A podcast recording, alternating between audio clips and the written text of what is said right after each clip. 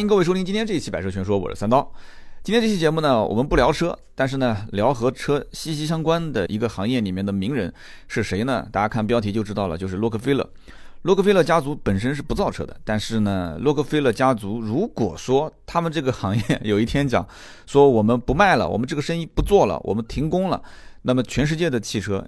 你只能是停在家里面啊，就绝大部分这个话也不能说那么绝对，绝大部分的车子肯定是动不了了。为什么呢？因为人家做的是什么呢？是石油的买卖。那有人可能要说了，这石油的买卖，它也不是洛克菲勒你一家做的，对吧？这全世界有那么多公司呢，你还真别这么说。当年最强大的时候，洛克菲勒家族是直接抢占了美国的将近百分之九十的石油市场。那么也就是说，我们可以这么理解吧？洛克菲勒家族只要说我明天不卖石油了，我也不生产，我也不卖，我就是停工一个星期。那你看一看，那整个社会是不是会动荡啊？我讲的是美国啊，所以说大家如果今年要是看新闻的话，应该能看到今年的新闻有一条：三月二十日，大卫洛克菲勒去世，享年一百零一岁。哎，很多人可能就奇怪了，说不对吧？这洛克菲勒当年做石油买卖的时候，有的人稍微再了解一点，就是他当年创立标准石油公司的时候。应该是美国的南北战争刚刚结束，也就是十九世纪的六十年代前后，怎么会活到今天一百零一岁呢？啊，当然了，其实这个不是我们之前大家都知道的那个洛克菲勒，那叫约翰洛克菲勒，是创始人，这个人是他的孙子啊，也就是现任的洛克菲勒家族的族长，叫做大卫洛克菲勒。洛克菲勒在美国这个家族本身就很有名，但是这个老爷子，也就是大卫洛克菲勒，他本身也是一个网红。美国的很多的社交网站上面流传了一张大卫洛克菲勒的这个 PS 过的照片，上面写了这样的一段话：“你们来选总统，我们来告诉他要做什么。”这个话呢听起来很霸气，其实实际上就是这么的霸气啊。洛克菲勒家族真的非常厉害，你把他每一个家族里的故事拿出来说，你都会感觉到洛克菲勒真的是非常非常有商业头脑。所以比尔盖茨可以想象，他崇拜的一定不是洛克菲勒这个人本身很有钱，肯定不是。你想，洛克菲勒再有钱，富可敌国，比尔盖茨已经是世界首富了，是不是？而且把自己很多钱都捐出去了。所以呢，我觉得比尔盖茨应该崇拜的是他的商业的头脑，以及当年他的商业成就。啊，他的商业成就也就是形成了一个托拉斯。几乎这个行业就是他一家独大。那么微软确实很相似啊，微软很长一段时间内在 PC 端的系统的领域，可以说也是一家独大。所以他说自己啊，唯一的偶像是洛克菲勒，我觉得也可以理解啊，也可以理解。那么洛克菲勒有一句名言叫什么呢？就是就算把我扔在沙漠里。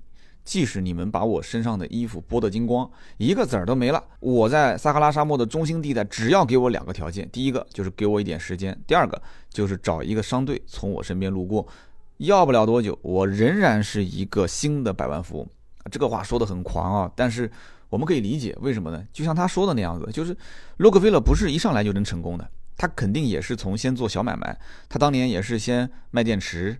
卖五金，卖柠檬水，你看这都是什么生意啊？这都是都是，这小到都是跟自己当年做的这个石油生意比起来的话，那都都是塞牙缝的生意。他做什么都能挣到那么点钱啊，但这个钱肯定是不能跟后期相比的。不过经验远远是比钱重要。这些经验跟他日后做的生意比起来，虽然说微不足道，但是。洛克菲勒临终的时候做了一件事情，你其实就能看得出，这个人啊，他一辈子都是在做生意，他每时每刻每一秒钟都在想着怎么去赚钱。你想，他去世的时候就已经是名副其实的亿万富翁了，他应该是地球上第一个亿万富翁啊。那么他当时临终的时候，他还想了一个方法去挣钱，他怎么挣钱呢？报纸上面发了一条新闻，啊，这新闻上是这么说的：说啊，这洛克菲勒要去天堂了，那么他很乐意给那些已经失去亲人的人们。他不是要去天堂了吗？给他们带个口信，每个人收费一百美金。那么这个消息看起来太可笑了。你就是很多人虽然也知道也相信有什么轮回，但是你轮回就轮回呗，你干嘛还要收一百美金呢？对不对？哎，但是就有人愿意给啊，有的人他就愿意去试一试，或者说，哎，洛克菲勒老爷子要去世了，我也挺崇拜他的。那你既然跟我开玩笑，那我们也就当是个玩笑吧，给你一百美金，就这样的一件事情。啊，洛克菲勒又赚了十万美金，如果他要是能在床上再坚持几天的话，那还能赚更多。所以洛克菲勒十分懂得什么呢？在我看来啊，他十分懂得人性。这个人性中的那些弱点或者说是敏感的点，老爷子是非常清楚的，他可以把他抓过来，然后去获取商业上的利益。其实呢，洛克菲勒当时还工作过一段时间啊，当时帮老板还挣了一点钱。后来呢，他做食品买卖，他跟一个合伙人叫做克拉克，食品买卖也挣了一点钱。但是呢，克拉克有一个朋友，他就是做这个照明油。什么叫照明油呢？就是当时那个年代是做什么？是做煤油灯。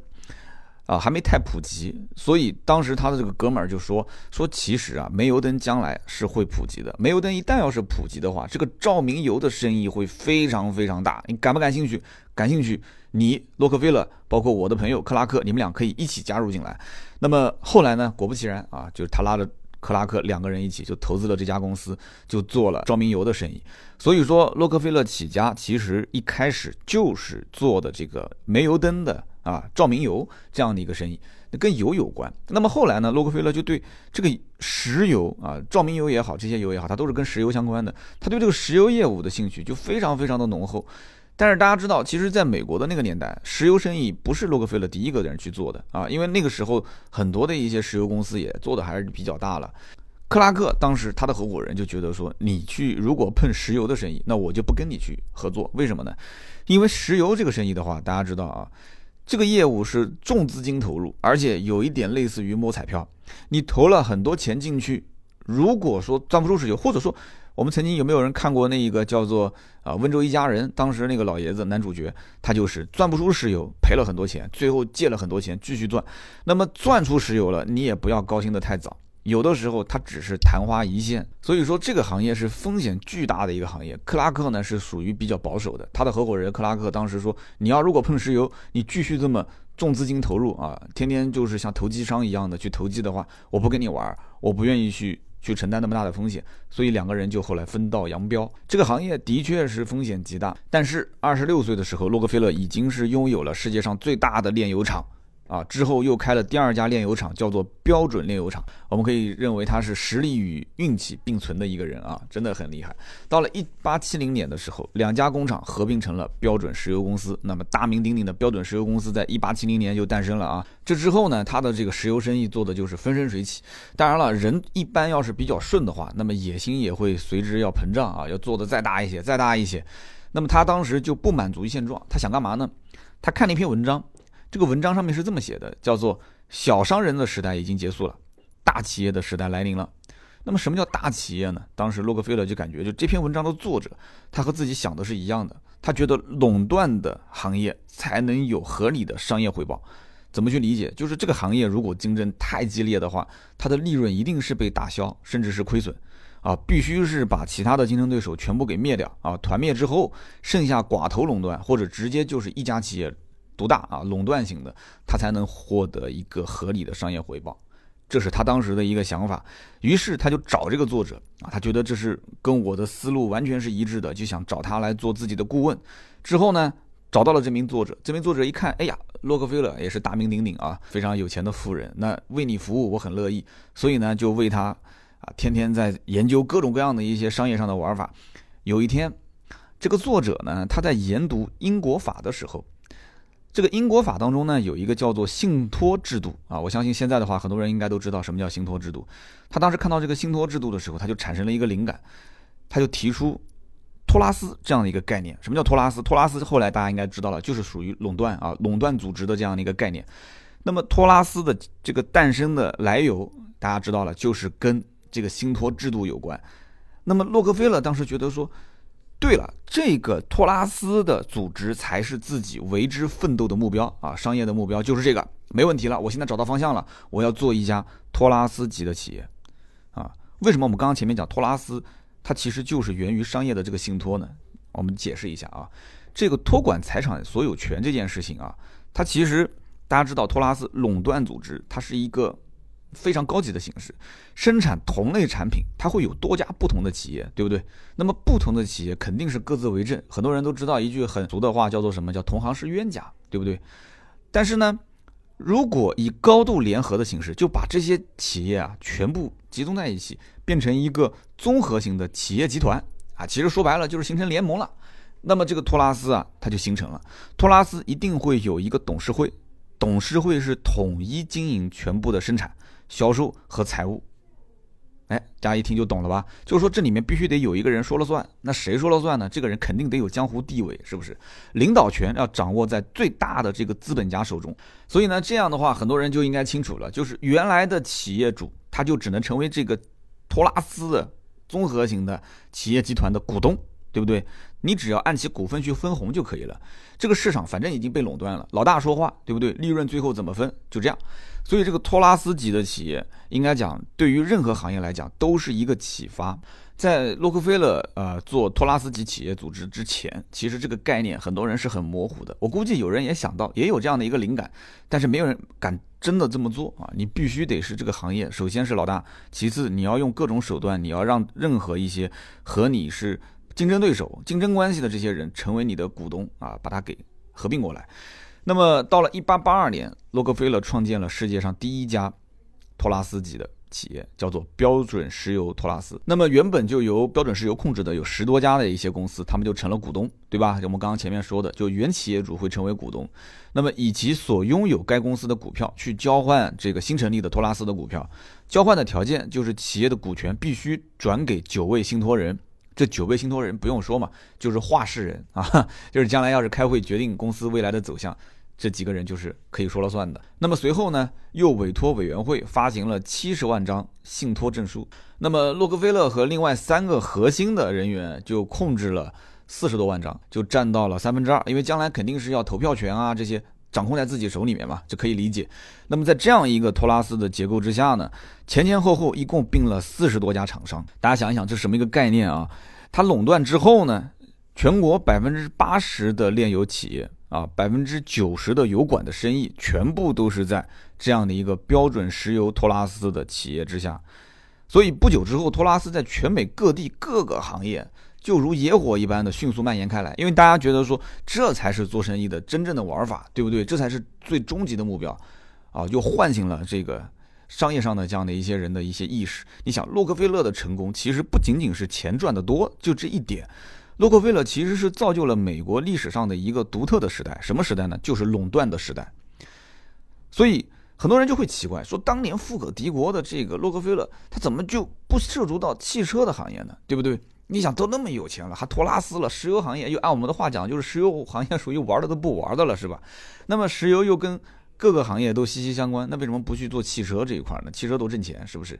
其实很简单，也很容易理解啊。汽车只是我们正常常人意识里面觉得说是最依赖石油的一个产品而已啊，仅此而已。其实生活当中处处都要用到石油，我相信很多人对这方面的知识肯定是有了解的啊。燃油只是其中的一部分，我们日常还可以看到的什么？比方说塑料用品，那我们身边的塑料用品太多太多了，是不是？塑料用品就是依赖石油才能生产出来的，还有什么呢？还有就是公路，外面的公路只要是修路，那肯定是要用什么？用沥青，是不是？地球上只要修路用沥青的，沥青必须是要用到石油。那还有什么呢？还有比方说合成橡胶，我们穿的鞋子啊，我们用的轮胎。电缆啊包括一些体育用品，都会涉及到这个合成橡胶。那么石油呢？它是制造这个合成橡胶的一个最主要的原料。很多行业啊，不仅仅是这些，包括还有医药行业。很多人说这个医药行业怎么跟石油有关？很多药，我相信我们听节目的有一些是医生啊，肯定知道很多药它其实是从苯延伸出来的，而这个苯本身也是从石油当中制取的。还有什么？女孩子用的化妆品，我们吃的口香糖。等等等等，这些都是跟石油相关的。那么好，我们回过头来再看看汽车啊。大家知道汽车本身没有汽油是跑不了的，汽油本身就是石油提取的哈，这个很多人都知道。那么还有一样东西，如果没有或者说如果少的话，你也不敢跑啊。你要如果说汽油少一点，你还敢在路上跑。但这个东西如果少了，你根本就不敢发动车辆。这是什么呢？很多人都猜到了，那就是机油，对不对？又叫润滑油。机油、润滑油，大家想一想，发动机是一定不能缺这个东西的。那么一旦要是缺了，你首先是会亮一个像个小油壶一样的黄灯啊。如果缺的非常严重，根本就不能跑了，会亮成红灯。我们知道有一些品牌的车主是经常会看到这个灯，对不对？因为他的车子比较耗机油，对吧？好，那么大家知道，其实润滑油啊、润滑脂这里面的成分大部分是石油炼制的基础油。而这个润滑油最主要的成分它就是石油。所以，我们常见的这些汽车发动机用的润滑油，也就是我们俗称的机油，它跟石油是息息相关的啊。那么，了解了这么多的关于石油的用途，我们回头可以看一看，洛克菲勒当年的这个垄断的行为啊，这件事情的意义到底有多么的深远？可以这么说，其实，在资本市场啊，就是被托拉斯这样的一个怪兽唤醒的时候，每个行业的人他都会发现啊，就是我得成立一个托拉斯级的企业。啊，成立这样的企业，我们才能去获得合理的利润。什么叫做合理的利润？这件事情，你想，就所有做生意、做买卖的人，什么叫合理？当然是越多越好，是不是？所以呢，托拉斯级的企业是每个人的目标，这就造成了当时的政府啊十分的恐慌。为什么呢？因为这种现象是不能蔓延的。你想，大家都形成组织了啊，市场都被这一个托拉斯级的企业垄断了。那谁说了算？那就不是市场说了算，也不是政府说了算了，对不对？老百姓会怨声载道。所以在一九一一年的时候，美国最高法院判决，啊，判什么呢？违反反托拉斯法。其实什么叫反托拉斯法？托拉斯本身就是洛克菲勒他们这个公司啊，这个商业帝国创造的这样的一种说法。好，反托拉斯法，反托拉斯法勒令分拆三十四家公司。把整个的一个标准石油托拉斯的这样的一个企业拆成了三十四家公司，即使拆成三十四家公司，对不起，很多公司至今为止也是全球五百强的大企业啊。那么后继的，我说说几个大家都能耳熟能详的，比方说埃克森美孚，对吧？你只要是去买机油、买润滑油，埃克森美孚很多人都知道。那么还有埃默科、科纳科、雪佛龙，哎。这几个都是世界上最大的石油公司，到目前为止都是这几个名字里面，大家应该是对这个埃克森美孚或者说是美孚比较耳熟能详，毕竟这个美孚机有很多人了解啊。但是别忘了啊，这里面还有一个叫雪佛龙，现在也是越来越多，让很多人能在不管是网络上、手机上还是在路边都能看到它的广告啊。雪佛龙，雪佛龙也是一家能源公司，而且是一个能源巨头啊。就它的实力应该讲不会亚于美孚公司啊，不过可能很多的朋友会觉得说，对于这个雪佛龙公司啊不是特别了解。其实呢，雪佛龙在美国的知名度不比美孚低啊。雪佛龙原名是叫做加利福尼亚标准石油，大家一听就知道了，标准石油公司。这个公司成立于一八七九年，它是世界上最大的全球能源公司啊，所以大家就知道了这家公司从当年的。就是洛克菲勒创立的这个托拉斯级的企业，叫做标准石油托拉斯，拆分出来，它仍然还是世界上最大的全球能源公司之一啊。那么在全球有超过一百八十多个国家都有业务。它的前身呢是太平洋海岸石油公司啊。太平洋海岸石油公司很多人应该也了解，在中东阿拉伯那一带，那个本身就是一个对吧？就是产石油的地方。那么它另外一个前身呢，就是一九零一年在德州。啊，成立的一家公司叫做德州燃料公司，听起来好像是个小公司，但是对不起，它后来就是一个闻名遐迩的大公司，叫做德士古公司。可能很多人对于德士古不太了解，但是这个英文单词 T E X A C O，我相信很多人应该多多少少在一些地方见过啊，或者去美国的时候是看到过的。所以呢，这两家公司就是我们刚刚前面说到的这个雪佛龙的前身。那么，加州的标准石油公司，一九八四年和海湾石油两家公司合并。就成为了当时历史上最大的并购案啊。那么在反垄断的这个条件下，加州标准石油公司又剥离了许多海湾石油的子公司，就把这个海湾石油的加油站和一个设在美国东部的炼油厂就出售了。加州标准石油公司就正式更名为雪佛龙集团。这个呢，就是雪佛龙集团的一个大的背景。雪佛龙本身就是全球四大添加剂的垄断型的供应商。事实上呢，世界上超过百分之五十的润滑油的原油生产都应用了雪佛龙独创的两大润滑油处理技术啊。我们要知道，机油是由基础油和添加剂调制而成的。啊，而且这个雪佛龙还是独资拥有添加剂的石油公司，这一点很关键啊。所以说呢，在中国有的时候呢，有的品牌可能会先入为主，雪佛龙的品牌呢进入的比较晚一点，名气没有那么大，但是技术储备以及它的背景这两方面，我觉得大家可以是适当的了解了解的啊。那么雪佛龙在基础油和添加剂的两个领域都是行业的领先地位，那么自然它自己家出产的这样的润滑油产品质量和性能。肯定也是会对标市面上的竞品，对不对？大家很容易去理解，是吧？那么雪佛龙有一款产品叫做特净啊，这是一个燃油添加剂，相信很多一些听友都知道。而且这个产品在市场上的口碑也是非常的不错。那么对于这个燃油添加剂呢，很多人也知道它的原理是什么。主要呢，就是因为我们平时的这个用车环境比较的差啊，一个是油品，二一个就是路况，那么就需要有些人他要加燃油添加剂。呃，让这个发动机舱里面的积碳或者是其他的一些沉积物啊，就被清除掉。那么这样的话，可以让整个发动机舱更清洁啊，运转起来更顺畅。那么另外一方面呢，就是动力，对不对？很多人其实也是希望自己的发动机能一直保持一个非常呃，也不是说更大吧，就是说非常正常、非常完美的动力输出。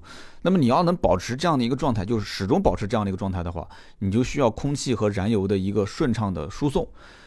还是同样的道理，就是积碳的问题，积碳的问题就会阻塞，比方说阀门啊，或者是喷油嘴啊这些地方，就会影响到你的整个的动力输出。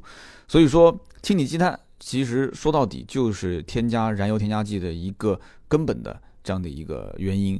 那么剩下来包括燃油经济性啊，也是跟这个积碳有一定的关系啊。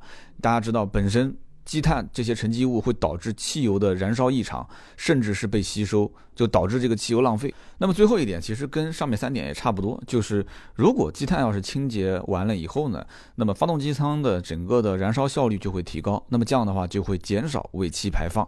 所以说，降低排放、增加燃油经济性、提升整个的发动机的动力，或者说是保持动力，这个提升是在发动机原本有衰减的情况下。适当的提升，而不是说你原本就是发动机是一个新发动机，或者说是一个很完美的发动机啊，然后让它提升到多少多少，不是这个概念啊。